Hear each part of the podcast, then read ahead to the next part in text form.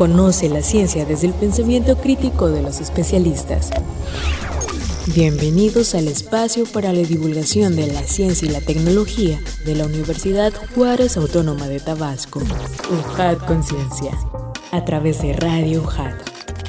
Comenzamos.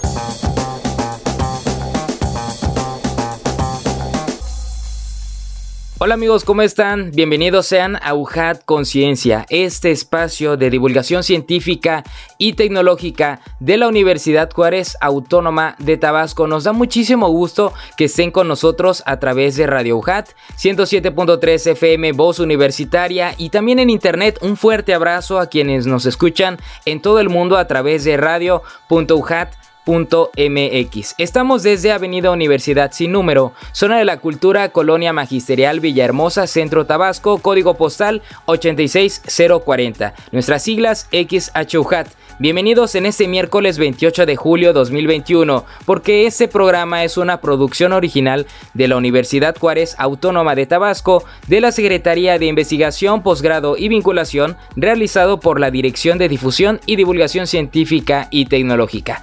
Esta emisión les agradecemos enormemente a la División Académica de Ciencias Sociales y Humanidades y por supuesto a la Dirección de Comunicación y Relaciones Públicas por el apoyo brindado en la realización de este programa sean parte de nuestra comunidad y compartan sus comentarios y preguntas en las redes sociales. Nos encuentran en Facebook, Twitter, Instagram y YouTube como Ciencia y Tecnología UJAT. Porque además tenemos contenidos de divulgación científica que seguros estamos les van a gustar muchísimo. Antes de adentrarnos y de presentarles a nuestra invitada de esta ocasión, vamos a escuchar algunos contenidos que seguros les van a gustar.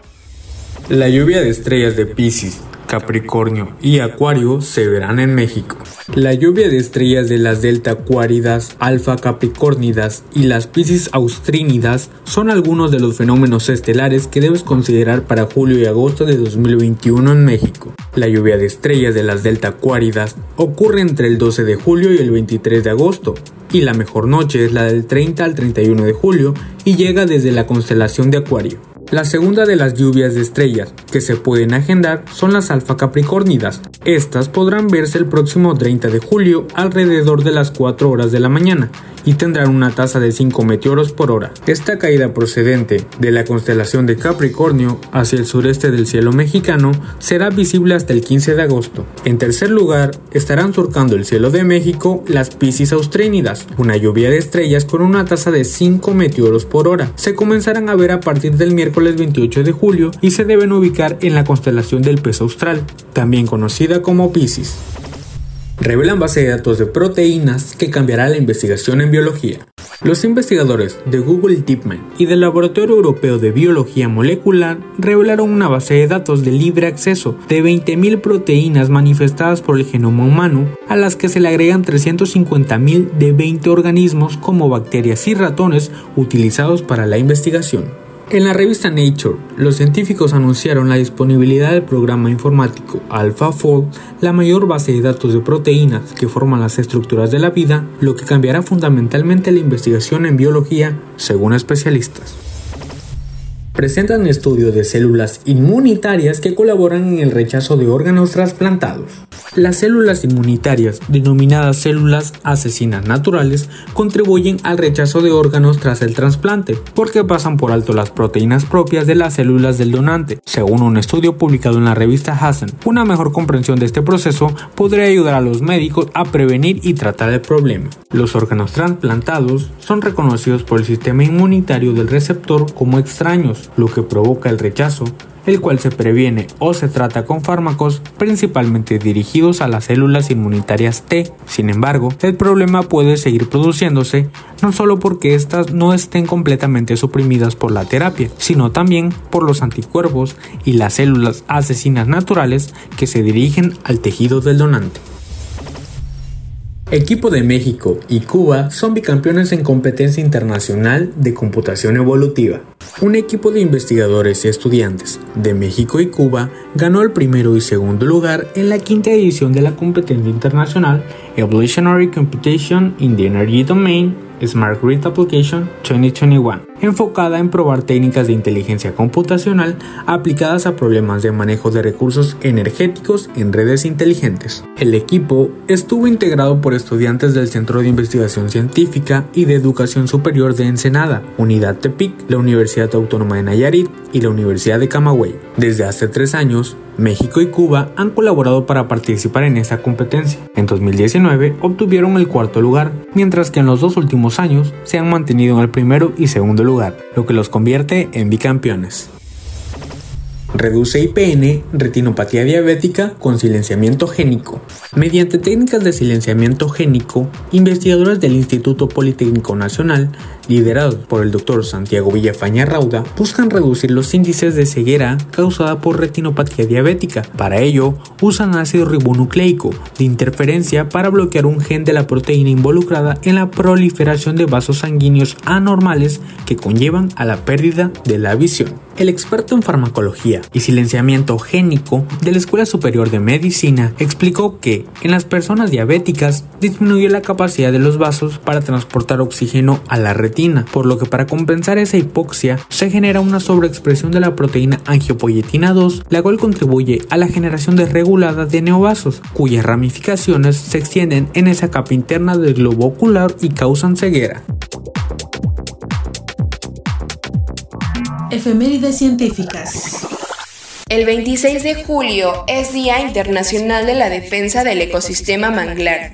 Tiene por objeto crear conciencia de la importancia de los ecosistemas de manglares como un ecosistema único, especial y vulnerable, y promover soluciones para su gestión, conservación y uso sostenibles. El 27 de julio de 1957 nace Víctor Celorio, inventor, escritor y empresario mexicano, conocido por sus patentes como la del libro por perdido, tecnología en la que un libro electrónico es distribuido entre centros de impresión para su producción y entrega inmediata. El 28 de julio es el Día Mundial contra la Hepatitis.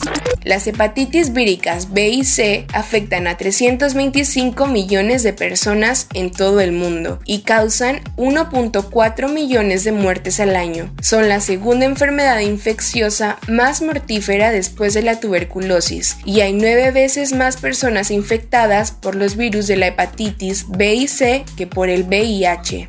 El 29 de julio es el Día Mundial del Tigre, que es un animal en grave peligro ya que solamente quedan unos 3.890 ejemplares en estado salvaje. Y el 30 de julio de 1966, Guillermo González Camarena, científico, investigador e ingeniero mexicano, recibe la patente mexicana MX 72473 con clasificación australiana de patentes para la invención del procedimiento bicolor para televisión a colores, es decir, recibe la patente de la TV a color.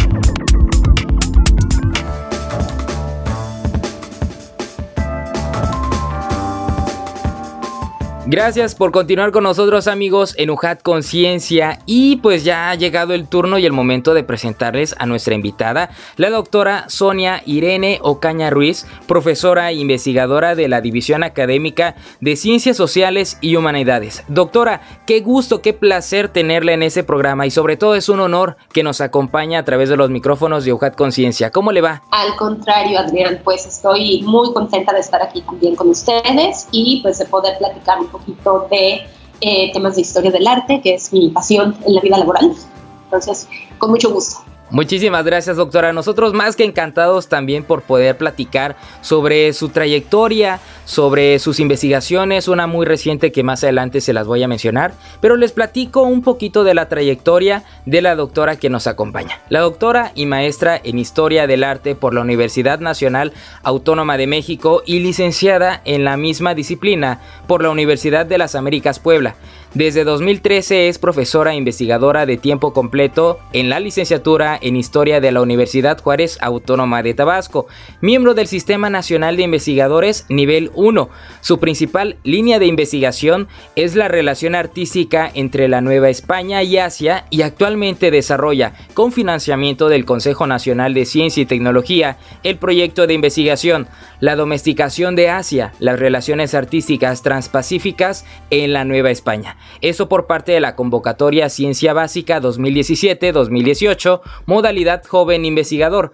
En 2017 curó la exposición Lacas, Color y Brillo Novohispano en el Museo Nacional del Virreinato. Es autora de más de 20 textos académicos y ha participado en congresos internacionales en México, Europa, Estados Unidos, Brasil y Japón. Su artículo De Asia a la Nueva España vía Europa, Lacas asiáticas y achinadas en el siglo XVIII obtuvo una mención honorífica por el Comité Mexicano de Ciencias Históricas en la categoría de Historia del Arte y Patrimonio en 2019. Su tesis doctoral le valió la medalla Alfonso Caso de la UNAM. Doctora, pues es, le decía anteriormente, es un honor que nos pueda acompañar y sobre todo por todo este gran acervo que usted tiene en la parte histórica, no solamente de, pues de la Nueva España, sino también pensemos en el, en el momento actual, ¿no? Muchas gracias, Adrián. Sí, pues en realidad eh, cuando uno hace investigación histórica, necesariamente pregunta desde el presente. Y en este caso, aunque pues los fenómenos actuales son, eh, pues, desde luego tienen sus propias características, en parte muy, muy distintas a las del periodo histórico que yo estudio, fundamentalmente siglo XVII y XVIII, pero en realidad eh, lo muy interesante, digamos, de asomarse al pasado, o sea, con la perspectiva que nos dan los fenómenos actuales, es que uno se puede dar cuenta de que en realidad, de una manera definitivamente distinta a la actual, pero eh, ciertos fenómenos, cierta tendencia a la globalización eh, ya estaba en el mundo y en lo que pues entonces era el virreinato de la Nueva España eh, hace varios siglos atrás, ¿no? Entonces la investigación histórica en parte nos ofrece esta especie de, o sea, de arroja cierta luz al presente y pues nos hace entender, o sea, distinguir mejor qué cosas de lo que vivimos actualmente pues realmente sí son muy novedosas y cuáles de hecho tienen raíces, eh, pues eso, ¿no? Hace 400 años, hace más de 300 años en algunos casos. muy interesante y precisamente es lo que usted aborda en este tema que les mencionaba, ¿no? La domesticación de Asia, las relaciones artísticas transpacíficas en la Nueva España. Antes de poderle dar la palabra, doctora, vamos a escuchar esta cápsula, pues para acercarnos un poquito a todo este concepto tan maravilloso que usted desarrolla. La domesticación de Asia, las relaciones artísticas transpacíficas en la Nueva España. A finales del siglo XVI, cuando se estableció la ruta comercial entre Manila y Acapulco, la Nueva España se convirtió en uno de los primeros y más importantes centros de consumo de porcelanas, lacas, biombos, textiles, marfiles y abanicos asiáticos fuera de ese continente. Esta investigación aborda el impacto de las conexiones transoceánicas a partir de la cultura material y la vida cotidiana de la Nueva España, mediante el estudio del consumo de los productos asiáticos mencionados y aquellos locales y europeos informados en aquellos, tales como los biombos americanos y europeos, las pinturas incrustadas de nácar y la cerámica vidriada. En sí misma la circulación de objetos asiáticos fue común a otros ámbitos americanos y europeos, pero las producciones locales inspiradas por ellos poseen características técnicas y formales particulares. Algunas obras novohispanas se reenviaron a España y Sudamérica, donde permanecieron en colecciones importantes. Así pues, estos objetos ofrecen evidencia de cómo se vivió la globalización desde este lado del mundo. Sin ser excepcional, el caso novohispano tiene particularidades cuyo estudio permiten entender mejor el fenómeno general de la globalización artística en sus primeras etapas.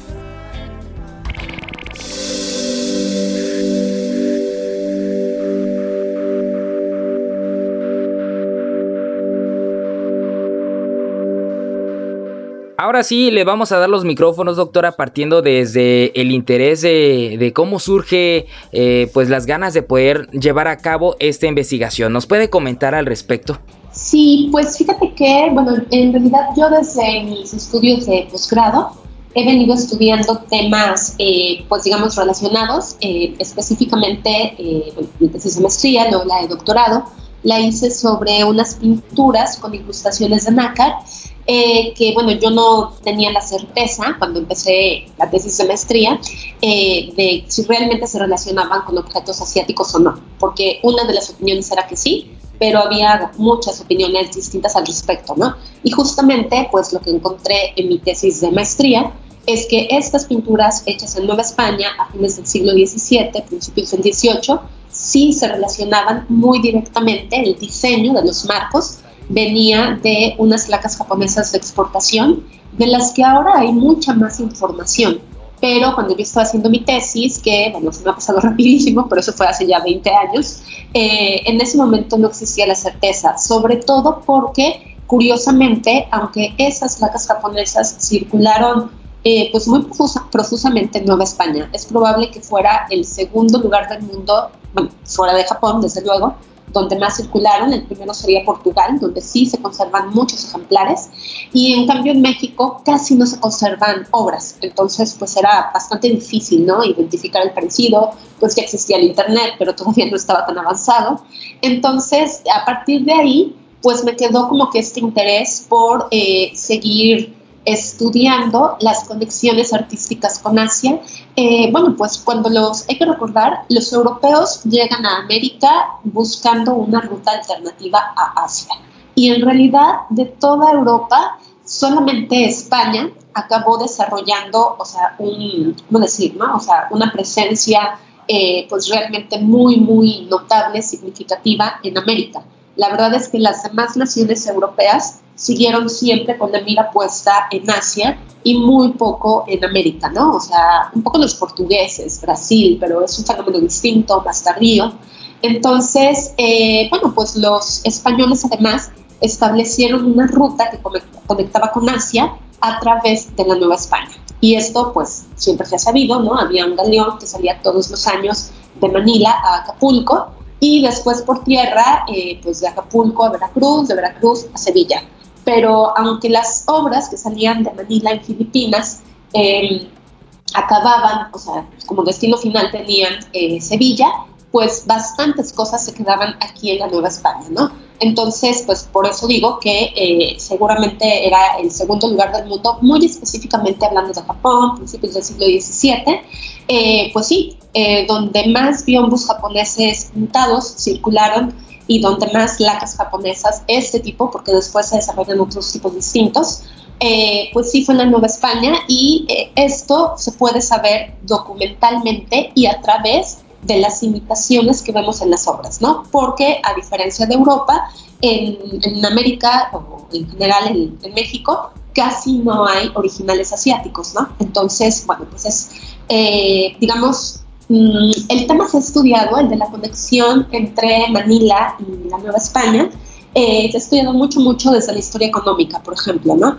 Pero, eh, pues digamos, el título, la primera parte del título de mi proyecto, la domesticación de Asia, tiene que ver porque a mí me interesaba saber, eh, bueno, pues esta, este comercio, esta, esta relación que a fin de cuentas fue uno de los motores de la economía este, hispana, sobre todo en el siglo XVII, eh, pero cómo se había vivido, si había tenido algún efecto a escala doméstica dentro de la casa de la gente. Siempre se había considerado, por ejemplo, que los objetos asiáticos eran de lujo. O sea, la verdad es que a diferencia de lo que pasa ahora, por ejemplo, ¿no? que sabemos que hay eh, pues muchísimos productos chinos de toda clase y que en términos generales tienden a tener precios más bajos, a veces también una calidad más baja, no siempre, pero en todo caso precios más bajos, ¿no? Y pues se creía que en el siglo XVII, en el siglo XVIII era distinto, ¿no? Que todo lo que venía de Asia era sinónimo de lujo.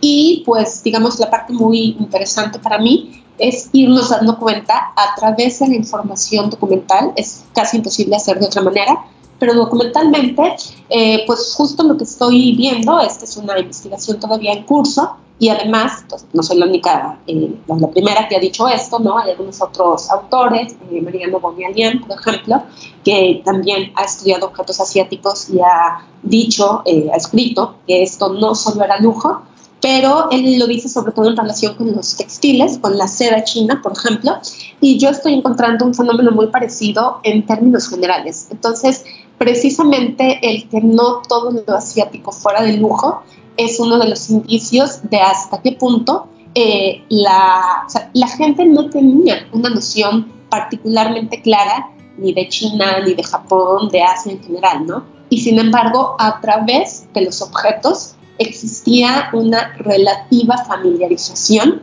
eh, porque si hay, en los documentos uno lo encuentra una y otra vez, ¿no? O sea, muchas veces especifican de dónde era la seda, por ejemplo, ¿no? Y podía ser europea, podía ser hispana, podía ser china, y lo suelen aclarar. Y a veces también hay objetos que dicen que son chinos y otros achinados. Los achinados son las imitaciones locales.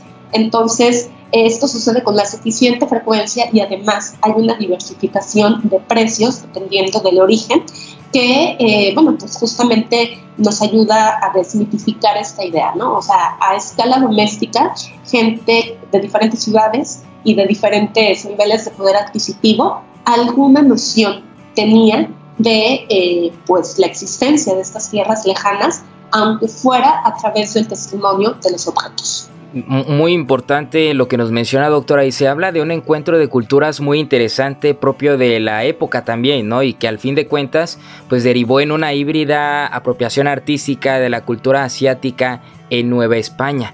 Puede platicarnos también en este mismo sentido y algo que mencionaba anteriormente es sobre esta escala doméstica.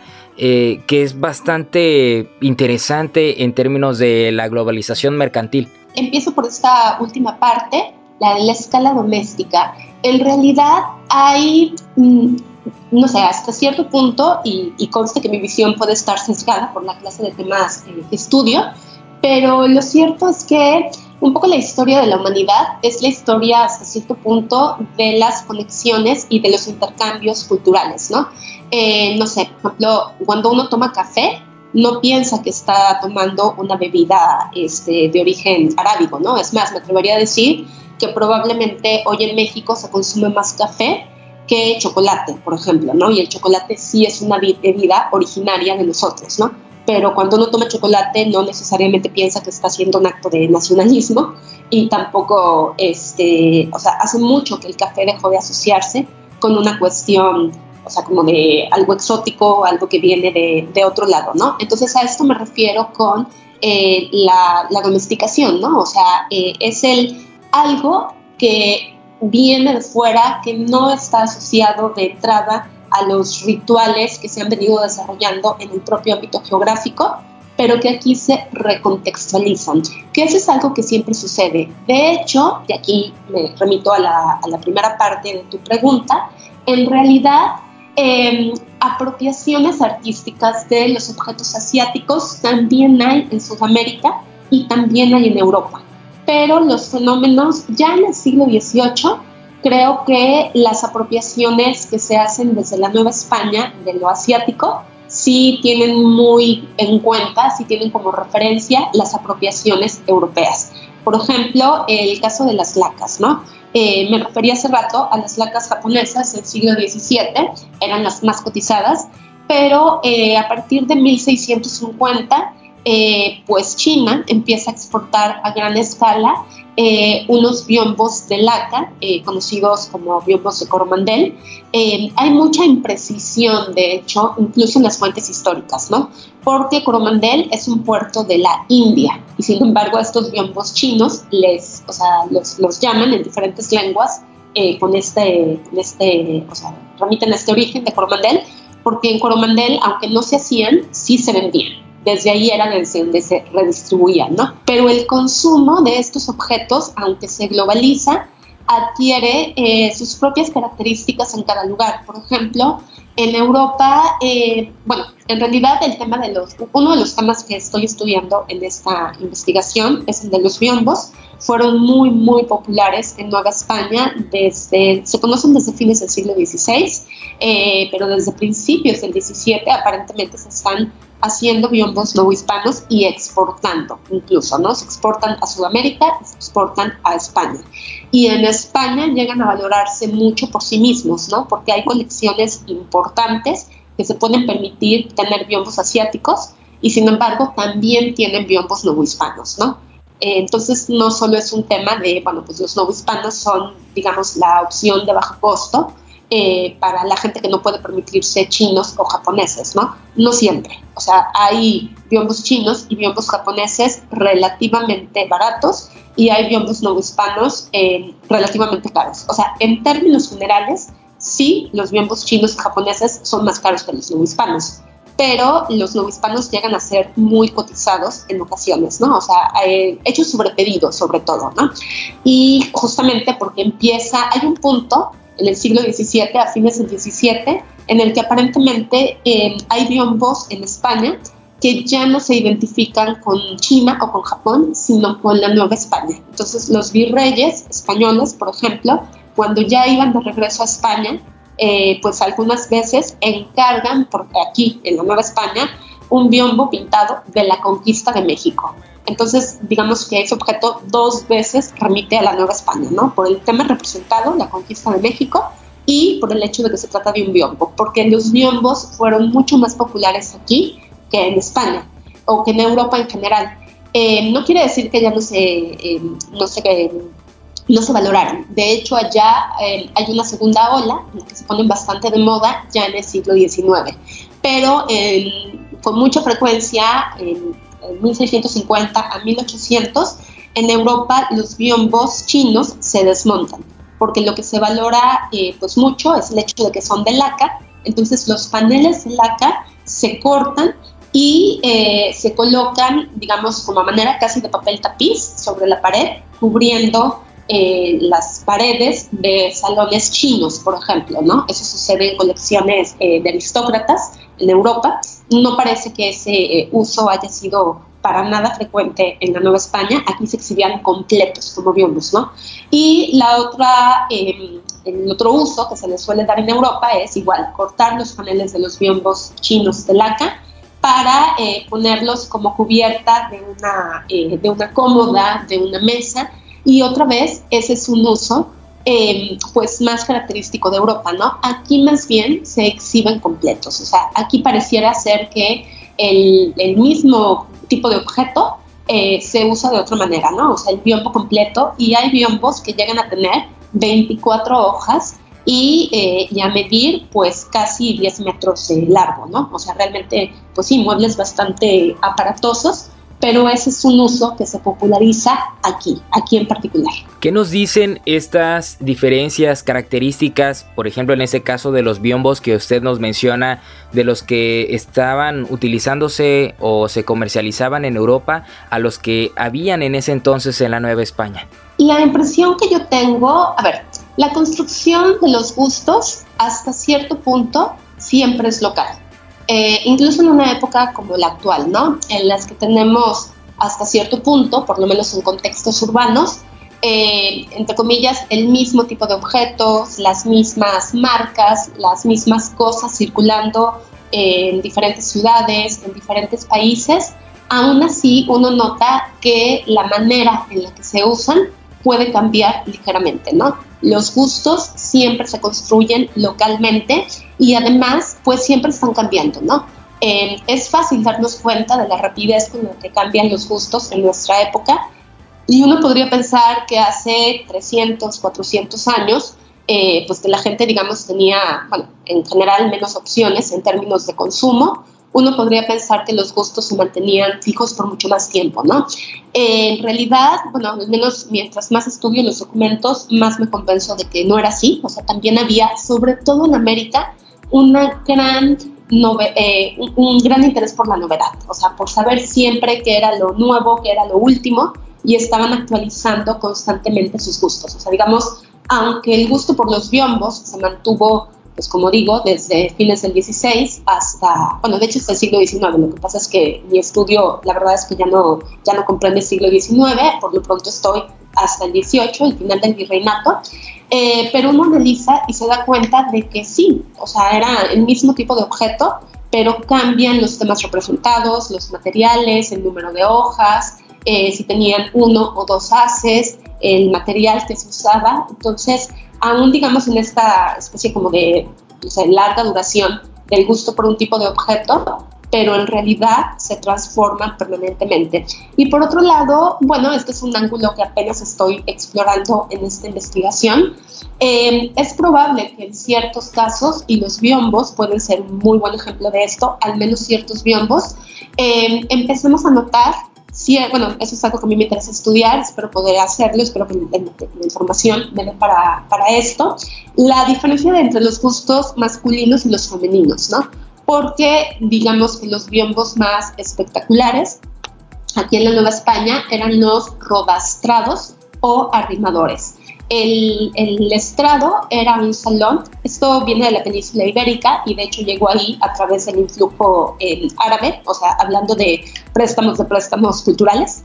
Eh, el salón del estrado era el espacio femenino por excelencia en las casas de cierto poder adquisitivo, ¿no? Era donde la señora de la casa recibía a otras mujeres, pues con un cierto, o sea, eh, no era un lugar, no era el lugar más formal, pero había ciertos códigos y definitivamente se trataba de lucirse frente a las visitas. Entonces, a menudo los objetos que estaban en el estrado pues eran de los más eh, finos que la familia podía permitirse. Entonces, bueno, pues los rodastrados, además de que suelen ser finos, eh, pues, o sea, lo lógico es que si era el lugar donde la señora de la casa recibía principalmente otras mujeres, no quiere decir que los hombres tuvieran prohibido el estar en el estrado, pero era un espacio fundamentalmente femenino.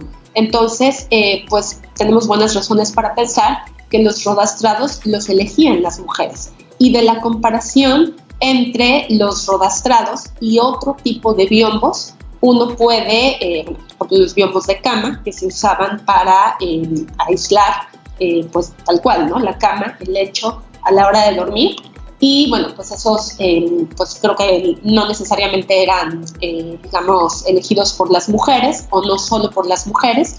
Entonces, eh, esto es un estudio que todavía no se, ha, no se ha hecho, yo no lo he hecho, pero bueno, los estudios que yo conozco sobre biombos tampoco han ahondado, han mencionado el tema de pronto, pero no se ha ahondado. Y bueno, pues creo que es una manera también de empezar a conocer un poco mejor a esta sociedad, ¿no? O sea, a veces eh, el estudio de los muebles, el estudio de la vida cotidiana, incluso el estudio del arte, ¿no? Eh, no es raro que frente a otros temas de la historia, estos se consideren, pues de alguna manera menores o a veces incluso frívolos, ¿no? Pero pues a mí me parece que la vida cotidiana no tiene por qué ser frívola, ¿no? En todo caso, uno sí puede hacer, abordar un tema, el que sea, con frivolidad, hacer preguntas frívolas, pero el indagar en el día a día de la gente, pues en lo personal me parece, eh, pues bueno, también interesante, ¿no? Y, si uno sabe eh, centrar de manera adecuada sus preguntas, en lo personal no considero que sea en lo absoluto un tema frívolo, ¿no? Anteriormente platicamos con una investigadora de la División Académica de Ingeniería y Arquitectura que nos hablaba precisamente de eh, la apropiación que hacemos de los objetos eh, a raíz de la globalización, ¿no? Y cómo como tabasqueños hemos ido perdiendo o olvidando, vaya, el uso de objetos tabasqueños como el caso de la jícara, ¿no? Que, que es algo primordial eh, para el desarrollo cultural de, de nosotros ¿no? Y usted nos hablaba de la, de la misma opulencia que está dentro de estos, de estos trabajos, de estos objetos que, en ese momento estaban. También, doctora, nos, nos gustaría muchísimo que, pudiéramos retomar lo que usted nos planteaba al inicio sobre de cuando anteriormente eh, pues los productos de, Asia eh, se consideraban con un mayor eh, valor monetario, ¿no?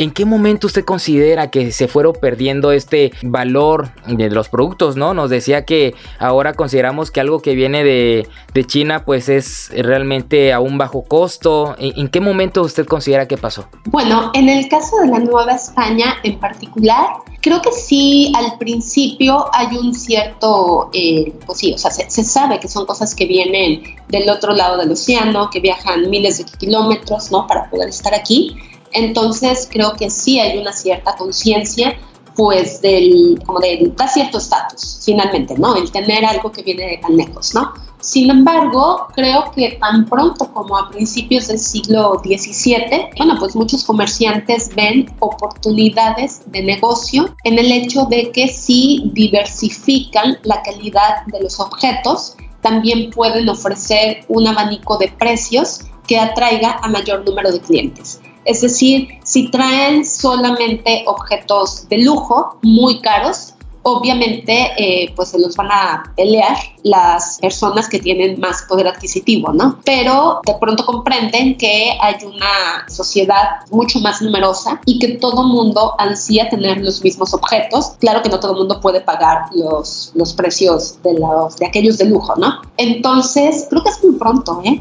Y bueno, también hay una serie de cosas. Esto, o sea, lo que voy a decir a continuación, está todavía como que eh, necesito encontrar evidencias más, más sólidas. Por ejemplo, ahora estoy con una colega de la UNAM, del campus Morelia, Rieri Murat, ella misma japonesa, y que también pues, ha estudiado bastante las conexiones con Japón específicamente. Eh, estamos dirigiendo una tesis de licenciatura, Priscila Vega, sobre el uso de la seda china en la indumentaria eh, femenina no hispana, ¿no? Y bueno, pues justamente lo que nos estamos encontrando es que no necesariamente la seda era eh, tejido más caro ni el más lujoso. O sea, aparentemente también había tejidos europeos que podían ser pues más caros que la seda, ¿no? Además, también había seda europea, por ejemplo, ¿no? Manufacturada en Europa. La seda europea podía llegar a ser más cara, por ejemplo, ¿no? E incluso, aunque es un tema que, del, que realmente se conoce muy poco, de hecho también había seda manufacturada aquí en la Nueva España. La historiografía ha venido considerando que eso fue, digamos, una producción muy incipiente que se interrumpió, pero pues documentalmente al menos parece ser que de hecho no se interrumpió, ¿no? O sea, aunque era una parte menor de la producción, la seda no hispana continúa durante todo el siglo XVII y todo el siglo XVIII y a menor costo. O bien, por ejemplo, el caso de la porcelana china, ¿no? había, bueno, hoy en día asociamos la, la, porcelana, o sea, uno dice una vajilla de porcelana y pues pensamos en una cosa pues muy lujosa y muy exclusiva, ¿no? Y obviamente muy cara. Pero en realidad, a principios de la época moderna, la porcelana china viene a ser un sustituto de relativamente bajo costo a las vajillas que eran de plata, de plata maciza. Entonces, eh, bueno, esas caen en desuso, pero es un poco, o sea, digamos, el, ir recorriendo esta historia nos ayuda a ver, porque ya después en los documentos resulta que sí, o sea, a veces tenemos, eh, bueno, no sé, por ejemplo, el propio rey Felipe II de España, en fines del siglo XVI, tenía una, eh, su propia vajilla de porcelana china, miles de piezas, obviamente es pues, muy exclusiva, pero uno se encuentra luego en los inventarios locales eh, en piezas sueltas de porcelana súper baratas, ¿no? Y por ejemplo, cuando han hecho excavaciones arqueológicas en el centro histórico de la Ciudad de México, sobre todo relacionados con el Templo Mayor, pues bueno, para poder llegar a esas, a esas capas del siglo XV o del más, más temprano eh, siglo XVI, Obviamente tienen que atravesar las capas del siglo XVIII, XVII y ahí han encontrado mucha pedacería de porcelana china. Y bueno, pues un poco al darse cuenta de que es tan abundante, esto confirma lo que también encontramos documentalmente, ¿no? Eh, había porcelana casi para todos los gustos. O sea, hay un punto en el que pues obviamente no, no sería lógico, sería irreal que yo les dijera, todo el mundo tenía eh, de porcelana china, desde luego que no. Pero había unas bastante más baratas, nota y que sí eran originales chinas y bueno, pues la gente podía comprar, por ejemplo, un plato y ya usado, por ejemplo, ¿no? En una almoneda pública o heredar una que venía usándose desde hacía varias generaciones y esa es la parte en la que el consumo se diversifica y los objetos dejan de ser solo de lujo para convertirse en algo que, aunque sea de manera en pequeñas cantidades, está al alcance de eh, pues una parte más alta de la población de lo que habíamos venido considerando. Híjole, doctora, qué, qué, interesante lo que nos está compartiendo en estos, en estos momentos, pero también fíjese que Usted nos exponía anteriormente, estaba usted realizando sus estudios de doctorado y, toda esta parte de investigación que estaban empezando a estudiar este tipo de, proyectos, de temas, ¿no? ¿Qué tan explorado o estudiado se encuentra la diversificación de técnicas, de centros de producción y precios? Y también qué importancia tiene eh, usted como investigadora en este, en este sentido. Bueno, ¿qué tan explorados están estos temas? En realidad desde la Nueva España, o sea, desde quienes estudiamos la Nueva España, están poco estudiados. Hay una serie de razones, ¿no? Em, pues bueno, no voy a decir que hay muy poquitos historiadores del arte en México, pues yo conozco muchas decenas, ¿no? Hay unos pocos cientos, pero pues si los comparamos con la cantidad de colegas que se dedican a temas de historia política, de historia económica, pues ciertamente somos muchísimos menos, ¿no? Los historiadores del arte. Y bueno, em, en realidad yo creo que nunca, eh, o sea, en esta población de suyo acotada de historiadores del arte que hay, eh, bueno, la mayoría no estudian la Nueva España. De hecho, eh, bueno, ya en los últimos tiempos, la UNAM, que es donde pues, se pueden hacer estudios de posgrado, hay algunos otros centros privados también, pero la mayor parte de la investigación en temas de historia del arte a nivel nacional, pues se han venido haciendo desde hace muchos años en la UNAM, ¿no?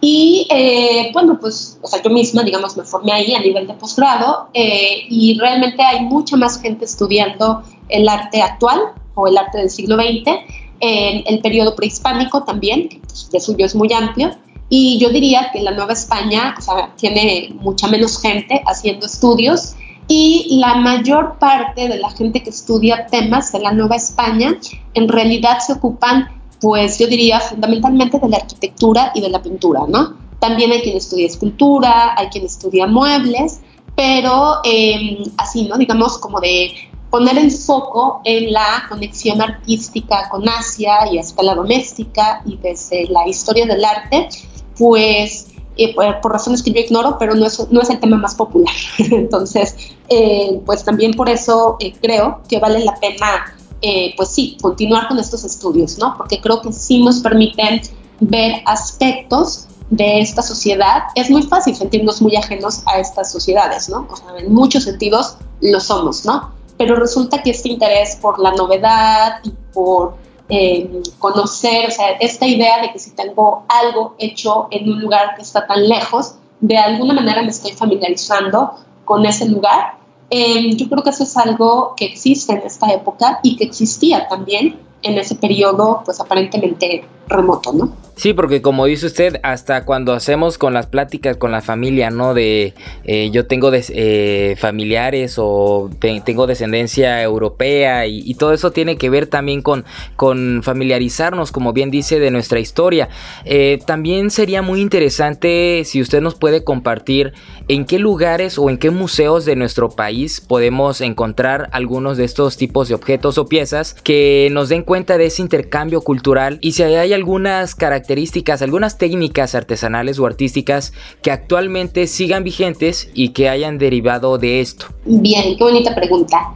Bueno, como mencioné hace un rato, en realidad los originales asiáticos casi se han perdido, ¿no? Esa parte, o sea, es muy triste, sobre todo sabiendo que circularon tan profusamente durante toda la época virreinal, pero precisamente por el hecho de que la gente los, los tenía en sus casas pues para empezar, los objetos que están en uso en una casa eh, difícilmente van a sobrevivir 300 años, ¿no? O sea, eh, digo, hay incluso, eh, ¿cómo decir? Hay cambios de gusto, este, no necesariamente uno atesora, así la gente valora muchísimo, a lo mejor sí un objeto que me remite a mis padres, ¿no? O a mis abuelos, si los conocí, pero un objeto que era del tatarabuelo, por ejemplo, digo, hay quien sí lo valora, pero la mayor parte de la gente no, en parte también porque los usos sociales se transforman, ¿no? Eh, no sé, la gente hace 300 años guardaba la ropa en baúles, en cajas, incluso hace 200, pero hoy en día tenemos muebles mucho más prácticos para guardar la ropa, por ejemplo, ¿no? Entonces, pues no necesariamente la gente va por ahí atesorando todo lo que les recuerda, bueno, es más, lo que no nos recuerda, porque no, es gente con la que, aunque sean nuestros antepasados, no convivimos con ellos, ¿no? Entonces, eh, todo aquello que se conserva a escala doméstica es mucho más susceptible de dañarse y de eventualmente perderse, ¿no? Eh, entonces, bueno, pues eso, ¿no? Los originales asiáticos, tristemente, es muy difícil. Algunos hay, en, eh, bueno, en el Museo Sumaya de la Ciudad de México, el Museo Nacional del Virreinato en Tepozotlán, al norte de la Ciudad de México. Eh, eh, bueno, también eh, lo que más se conserva son los objetos hechos en la Nueva España que se inspiraron en los originales asiáticos, ¿no? Y en ese sentido, el Museo del Virreinato, que acabo de mencionar, tiene una colección, bueno, pues realmente muy notable de enconchados que son estas pinturas que les comentaba al principio de la conversación. Eh, realmente valen muchísimo la pena, tienen una colección, eh, pues yo diría que es lo más importante en México, exhiben varios de ellos. Eh, bueno, pues ahora por la pandemia apenas están, tengo entendido, a, punto de, abrir nuevamente, ¿no? Con el plan de regreso. Eh, pero ese museo vale muchísimo la pena. Además, ahí se está haciendo actualmente un estudio técnico sobre conchados multidisciplinario, muy, muy interesante. Está como que abriéndonos nuevas perspectivas. Eh, también está en la Ciudad de México el Museo Franz Mayer. Franz Mayer era un coleccionista emigrado a México y bueno, pues él, eh, en una época en la que estos, esta clase de objetos, ¿no? De, lo que tenía el interior de las casas en estos siglos que mencioné. Eh, esto no estaba para nada de moda en la época del señor Mayer y sin embargo él fue, tenía un gusto personal por estos objetos, hizo una colección muy importante y a su muerte, bueno, dejó todo establecido para que se abriera este museo que lleva su nombre y está en el centro de la Ciudad de México, ¿no? Está frente a la Alameda, vale mucho la pena también. En Puebla está el Museo Bello, que, eh, bueno, es una historia parecida, eh, pues igual, ¿no? El, señor Bello era coleccionista a principios del siglo XX, tenía todos sus objetos en su casa, igual que Mayer en la Ciudad de México, y pues eh, también donó su, solamente que el Bello no es un museo privado, el Mayer sí lo es, el Museo Bello pertenece al gobierno del estado de Puebla, y bueno, después hay como que piezas sueltas por ahí en otras colecciones, pero en términos generales, eh, yo diría que esos son los tres museos más importantes para ver colecciones de este tipo. ¿Qué debemos entender y comprender en relación a todo esto que usted está desarrollando, doctora? Pues yo creo que pensando también, o sea, no en los especialistas, ¿no? sino como el público en general,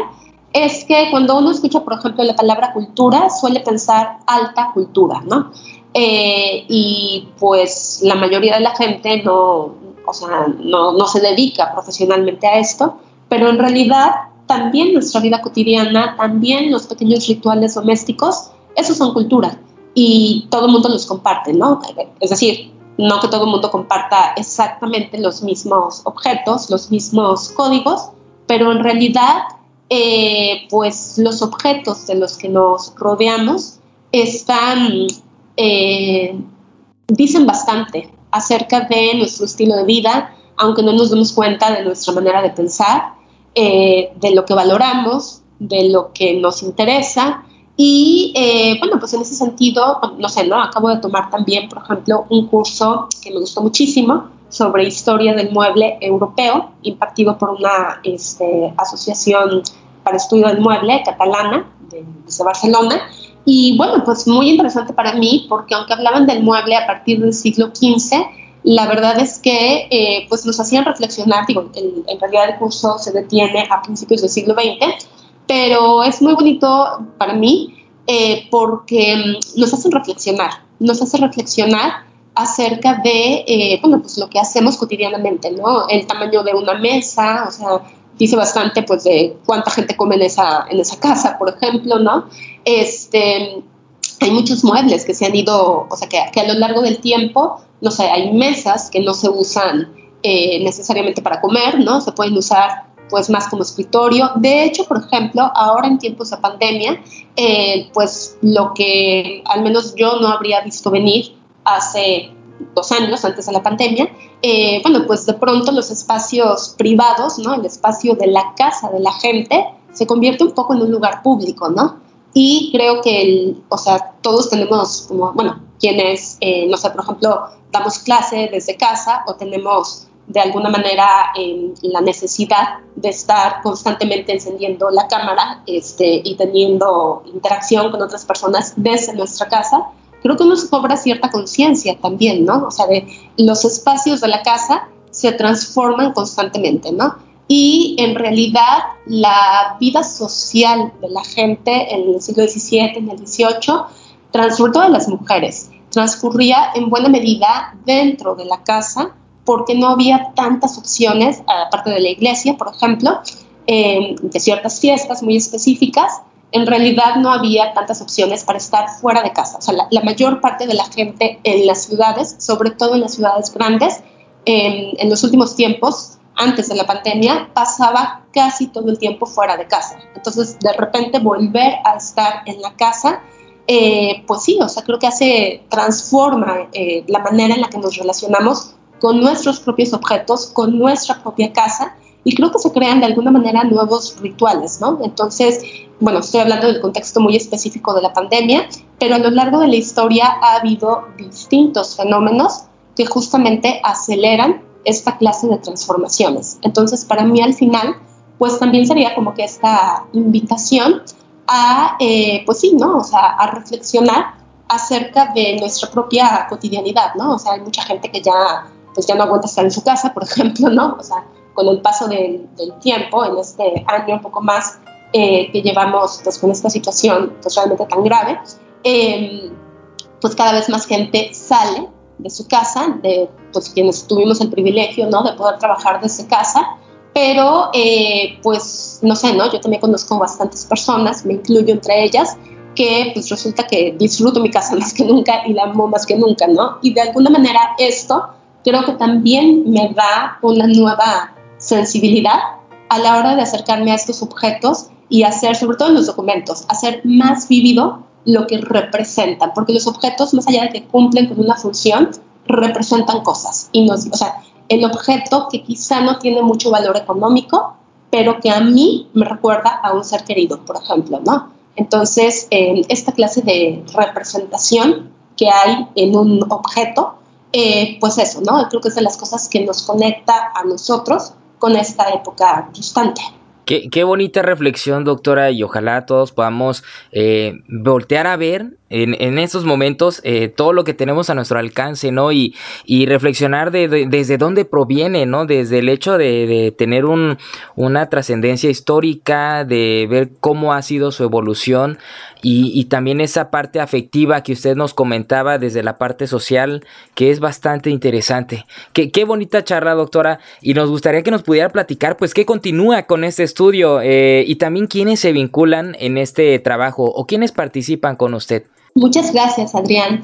Pues mira, el proyecto en sí es una, eh, participé en una modalidad, es la categoría de em, joven investigador y en sí es un proyecto em, individual, pero eh, bueno, pues hay obviamente algunos colegas eh, pues, a los que he invitado para hacer colaboraciones puntuales. Una de ellas, la doctora Arimura, a quien me referí antes, también, eh, bueno, eh, no, no, formalmente en el proyecto, ¿no? Pero en el camino, eh, también nos invitaron a esta colega, Arimura, Ria Arimura y a mí, la doctora Yayoi Kawamura. Ella es japonesa, pero trabaja en España y estudia la circulación, estudia distintos temas pero en particular la circulación de lacas japonesas en España, igual de, ese mismo periodo.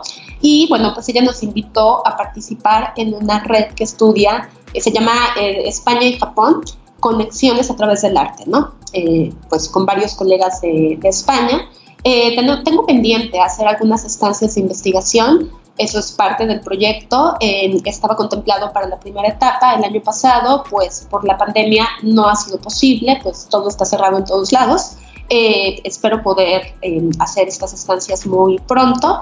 Eh, de estudiantes, pues por lo pronto Priscila Vega, esta em, estudiante eh, que les comento, estudiante de la licenciatura en Historia del Arte en, en la FES en Morelia, pero pues desde luego me encantaría incorporar a tesistas eh, de aquí, de nuestra licenciatura en historia. Pues todavía estoy tratando de convencer a algún estudiante, espero lograrlo pronto. Eh, pues también está el, como parte del proyecto la intención de dirigir una o dos tesis de maestría de temas relacionados. Eh, es un poco más complicado hacerlo desde aquí porque aunque ya estamos trabajando, esto, o sea, aparte no, no tiene directamente que ver con el proyecto, pero bueno, mis colegas de la licenciatura en sociología y de la licenciatura en historia estamos trabajando en crear una nueva maestría este, dirigida precisamente a, fundamentalmente a historiadores y a sociólogos. Y bueno, pues espero en algún momento poder dirigir una tesis de, maestría relacionada eh, con el proyecto. Y bueno, pues sigue en cuanto a las actividades, pues en cuanto sea posible hacer las estancias, eh, trabajar en archivos, sobre todo el Archivo General de la Nación, eh, las colecciones que ya mencioné, trabajo de campo. Eh, también tengo por ahí pues una estancia en España, también fundamentalmente con colecciones. El Museo de América en Madrid es riquísimo en estas colecciones. Y bueno, pues seguir haciendo eh, artículos, tanto de autoría individual como en coautoría. Y el producto, digamos, más importante que tengo comprometido como resultado del proyecto es un libro. Un libro, pues todavía no sé cuál va a ser el título, pero pues la intención es abordar de manera integral estos fenómenos, ¿no? Porque, bueno, pues digamos artículos, eh, pues hay distintos colegas han publicado, yo misma he abordado aspectos de este tema, eh, de estos temas en distintos artículos, pero creo que sí hace falta una reflexión conjunta, eh, pues que realmente no se ha hecho, y bueno, pues ese es el, ese es el objetivo, espero, dentro de un par de años. No, hombre, doctora, qué, qué, qué, privilegio poder platicar con usted y que nos comparta todas estas aspiraciones y seguros estamos que este libro será un éxito por toda la complejidad y todo el aporte eh, social, histórico que nos pueda eh, impartir o nos pueda compartir. Aprovechando de esta misma, doctora, rapidito si nos puede comentar pues sobre el proceso, la técnica que utilizó eh, en, esta, en esta investigación. Bien, hablando de metodologías, bueno, una de ellas es el análisis formal de los objetos, ¿no? El, ir a museos, el ir a colecciones. Em, los objetos tienen una, o sea, una serie de características que uno no puede apreciar a cabalidad ni con la mejor fotografía, ¿no? O sea, el saber exactamente pues cuánto mide un objeto, en el mejor de los casos, eh, si es un mueble, pues poder abrirlo, poder verlo por dentro, poder ver la parte de atrás, por ejemplo, ver las patas de una silla, las patas de una eh, mesa, ofrecen bastante información. Una cosa es estudiar también, ¿no? A través de imágenes sobre las distintas maderas, sobre las distintas técnicas, pero realmente, eh, pues algo digamos, como lo que es una, una, verdad básica de la historia del arte, es que no hay nada que sustituya al, estudio directo del objeto, ¿no? Estos objetos también tienen un reto adicional porque precisamente al haberse hecho para tener una función, ¿no? Los muebles, por ejemplo, muchísimas veces si se conservan aún están intervenidos, imposible no estarlos, ¿no? O sea, si hasta uno no necesariamente en cuanto un objeto falla, en cuanto un aparato falla, no nos deshacemos de él enseguida, ¿no? O sea, hacemos primero intentos por, pues, por repararlo, para mantenerlo en uso y además esta cultura estaba más desarrollada en siglos anteriores de lo que está ahora, ¿no? Entonces también es un reto interesante el tratar de ver, este, bueno, o sea, a lo mejor el biombo es del siglo XVIII, ¿no? Pero qué tanto de lo que estoy viendo corresponde al siglo XVIII y qué tanto corresponde a intervenciones, ¿no? Y si es así, pues intervenciones de qué época, qué tanto lo intervinieron, ¿no? O sea, esa clase de problemas, eh, pues es, es, bastante compleja a veces, pero son muy bonitos, ¿no? Y que, porque además hay objetos que se actualizan, hay objetos que se hacen en una época, décadas más adelante, eh, se vuelven a utilizar, se vuelven a poner de moda, pero actualizados, se les cambian cosas, ¿no? Y bueno, pues gracias a esas actualizaciones también se prolonga la vida de los objetos, ¿no? Y por otro lado es el trabajo de archivo, eh, porque precisamente la verdad es que lo que se conserva, pues no es más que la punta del iceberg, ¿no? Aún así, aunque no se conserven tantas cosas como nos gustaría, las que se conservan normalmente sí permiten darnos una idea de la diversidad de cosas que había, ¿no? Pero, por ejemplo, en lo personal, hasta donde es posible, me gusta no concentrarme solamente en el consumo de la, digamos, de la pirámide este, social, no solamente me gusta, o sea, sí me gusta ver los objetos de lujo, la verdad, pero me gusta mucho ver lo que estaba consumiendo la gente, eh, pues de menor poder adquisitivo, ¿no? Y sobre todo los inventarios de bienes más baratos también son una fuente importante de conocimiento, ¿no? Porque es gente que se podía, es la mayor parte de la gente, la mayor parte de la población, se pueden permitir pocas cosas y justamente por eso, bueno, a ver, ¿qué de todo lo, el universo de posibilidades, más allá de qué está a su alcance, a su alcance, qué eligen, qué les gusta, ¿no? O sea, que eh, hasta qué punto, por ejemplo, encontramos porcelana casi en todas las capas de la sociedad. Los biombos no, por ejemplo. O sea, hay un punto en el que la gente de muy bajo poder adquisitivo probablemente no podía tener biombos, ¿no? Pero un objeto de porcelana sí podían, por ejemplo, ¿no? Una sola pieza de laca hecha en Michoacán sí podían, ¿no? Entonces, bueno, pues todo eso, eh, digo, sería maravilloso si se conservaran los objetos y pudiéramos hacer un estudio formal del análisis directo de piezas con trabajo de campo, pero eso muchas veces se estudia documentalmente. Y por último, bueno, pues también, aunque no es mi formación y yo directamente no puedo hacer estudios técnicos, pero sí, eh, pues digamos, la conversación con los científicos y los restauradores, como estos colegas que les mencionaba, ¿no? Eh, bueno, soy parte de ese seminario, es un seminario de investigación sobre los enconchados del Museo Nacional del Virreinato y, eh, bueno, pues la restauradora del museo, Xochipilli Rosell, y los investigadores del grupo Códice del Instituto Nacional de Investigación antropología e historia. Ellos son científicos, eh, químicos, ingenieros químicos. Ellos están haciendo unos hallazgos técnicos muy interesantes que, bueno, o sea, yo como estudiadora del arte puedo ver los objetos, ¿no? Pero ellos, pues con sus instrumentos y con su formación distinta a la mía, tienen otra clase de respuestas, porque además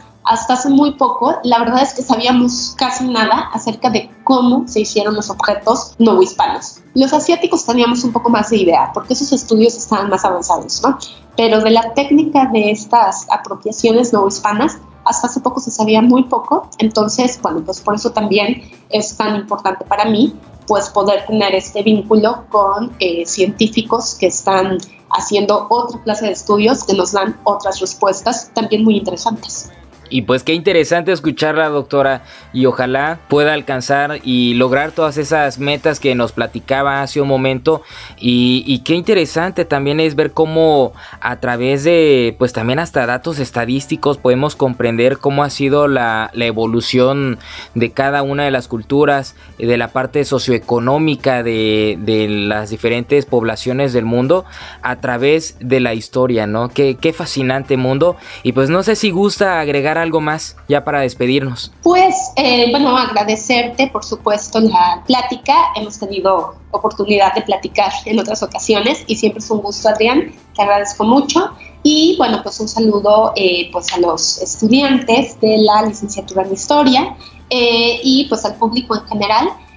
pues la invitación, ¿no? O sea, la historia creo que carga un poco como que con el estigma de ser una cosa muy aburrida que no tiene que ver nada con la vida real y la historia del arte, eh, sobre todo, bueno, pues por ejemplo en, en, Tabasco, en donde pues no existe, eh, digamos, mm, no está muy difundida, ¿no? O sea, existe como rama de la historia del arte en nuestra licenciatura. Eh, y bueno, pues la gente muchas veces se siente muy desconectada, ¿no? Entonces espero que con, bueno, pláticas como esta, pues más gente se dé cuenta de que en realidad, pues lo que decía hace un rato, ¿no? O sea, nuestra vida cotidiana es cultura. Y eh, hay muchos objetos a lo largo de la historia que tienen una, una cierta intención artística, ¿no? Entonces, eh, pues eso, ¿no? Ojalá que más gente se anime a no, a no ver el arte como algo totalmente ajeno a su realidad. Eh, y bueno, pues también el arte en parte es para disfrutarlo y pues espero que, que se animen cuando vuelvan a abrir los museos también y las galerías a, eh, bueno, pues a, a empaparse un poco más de estos temas. Quizá lo que nos hace falta es tener más profesoras, más eh, maestros como usted que se apasionen tanto por este tipo de temas y que nos puedan llevar a, comprender de una mejor manera cómo es el desarrollo, el desenvolvimiento de, nuestra cultura, de nuestra historia, desde la apreciación, como usted nos, mencionaba, desde la apropiación. Y muchísimas gracias, doctora. De verdad que, como usted decía, cada vez que nos encontramos, pues siempre es un gusto poder platicar con usted y pues mis respetos y admiración siempre. Gracias auditorio. Y pues les repito nos acompañó la doctora Sonia Irene Ocaña Ruiz, profesora investigadora de la División Académica de Ciencias Sociales y Humanidades. Con este magnífico tema la domesticación de Asia, las relaciones artísticas transpacíficas en la Nueva España. Agradecemos a la División Académica de Ciencias Sociales y Humanidades por el apoyo brindado en la realización de este programa. Y de parte del equipo de producción de la Universidad Juárez Autónoma de Tabasco a través de la Secretaría de Investigación, Posgrado y Vinculación y la Dirección de Difusión y Divulgación Científica y Tecnológica, les agradecemos enormemente por habernos escuchado, por habernos sintonizado en una ocasión más aquí en UJAT Conciencia. Soy Adrián de Dios y recuerden, UJAT, estudio en la duda, acción en la fe. Esto fue una producción de la Secretaría de Investigación, Posgrado y Vinculación con el Centro de Comunicación y Radio UJAT. Los esperamos en la siguiente emisión en UJAT Conciencia.